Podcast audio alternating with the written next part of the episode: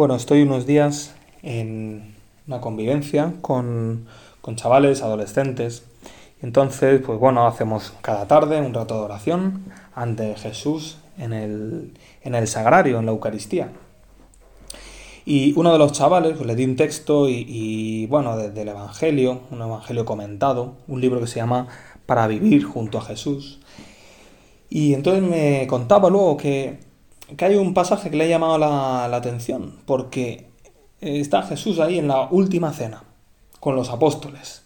Claro, un momento muy especial. Jesús sabe que va a dar la vida, va a entregar la vida por ellos y por todos los hombres, por nosotros. Jesús, gracias. Gracias porque entregas la vida, das la vida por nosotros. Claro, en ese contexto, las palabras de Jesús, tus palabras, Señor, pues adquieren como una grandeza especial por el momento. Y este chaval le había llamado mucho la atención las siguientes palabras. Jesús se dirige a los apóstoles y les dice, no os llamo siervos, porque el siervo no sabe lo que hace su Señor. A vosotros os llamo amigos, porque todo lo que he oído de mi Padre os lo he dado a conocer. Que se había quedado impresionado por esas palabras de Jesús. A vosotros os llamo amigos. Claro, el amigo es el que da la vida, el que hace favores, el que está siempre a tu lado, el que te ofrece la amistad gratis, sin condiciones el que te ayuda en los momentos difíciles, el que da, el que da. El amigo pocas veces pide, ¿no? También tiene la confianza de pedir, lógicamente. Pero el amigo, sobre todo, si uno piensa en los mejores amigos, son los que me dan, los que me comparten su intimidad, los que confían en mí, los que me dan su confianza.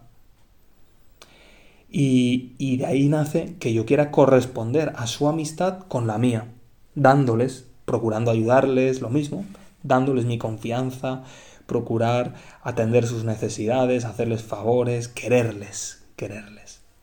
Eso es la amistad. Y yo puedo decir, soy amigo de Dios. Porque Dios ha dicho que yo soy su amigo que a mí me llama amigo, me quiere llamar amigo. Yo puedo decir, soy amigo de Dios, es que es muy fuerte. Poder decir que Dios, que el Hijo de Dios, que Jesucristo, que tú eres mi amigo.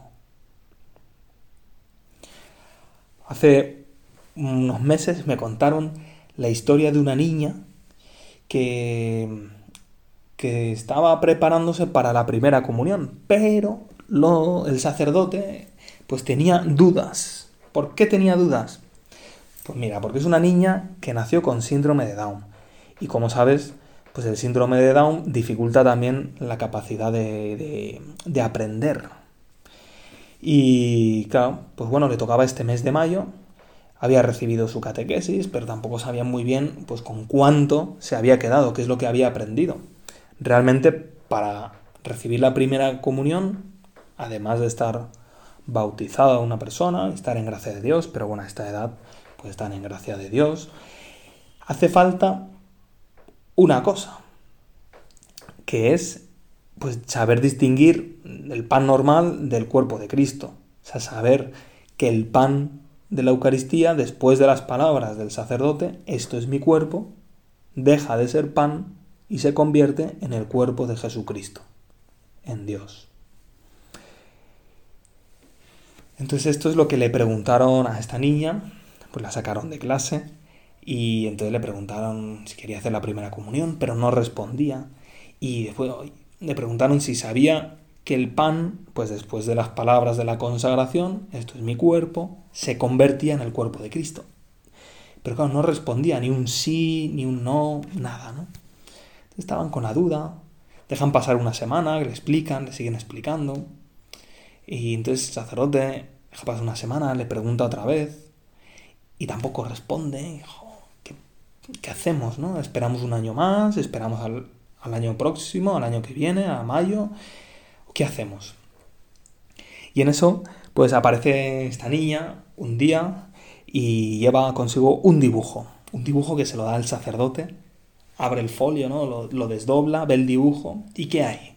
Pues hay en un lado, pues está ella dibujada. La misma niña, pues con sus coletitas y muy bien, ¿no? Colorines, etc. En el otro lado, junto a ella, un poquito de distancia, está el sacerdote, ¿no? La cabeza, pues es un círculo con tres pelos, porque además el sacerdote es calvo, y, luego, pues una sotana. Un traje negro. Pero el sacerdote extiende la mano y el brazo hacia la niña, y en la mano del sacerdote está dibujado un círculo que pone Jesús. Y entre Jesús, la Eucaristía, ese círculo, y la niña, hay dibujado un corazón. lógicamente, pues le, permitieron hacer la primera comunión porque ya se ve que se daba cuenta, se daba cuenta de lo que suponía eh, recibir la Eucaristía, recibir la comunión. Pero a mí me ayudó esta historia para decir qué significa ser amigo de Jesús. Pues en el fondo es pensar, y lo podemos pensar ahora, si entre Jesús y yo hay un corazón. Si entre Dios y yo he dibujado en mi vida un corazón, o tengo dibujadas otras cosas, un escudo, porque creo que Dios pues me dice cosas que no me apetece hacer, o me, me dice que no haga cosas que me apetece hacer. Y entonces tengo dibujado un escudo, ¿no? Como para defenderme de Dios. O tengo dibujado, pues, eh, no sé, simplemente, pues, hombre, pues otras cosas. Indiferencia, pasotismo, enfado, rabia.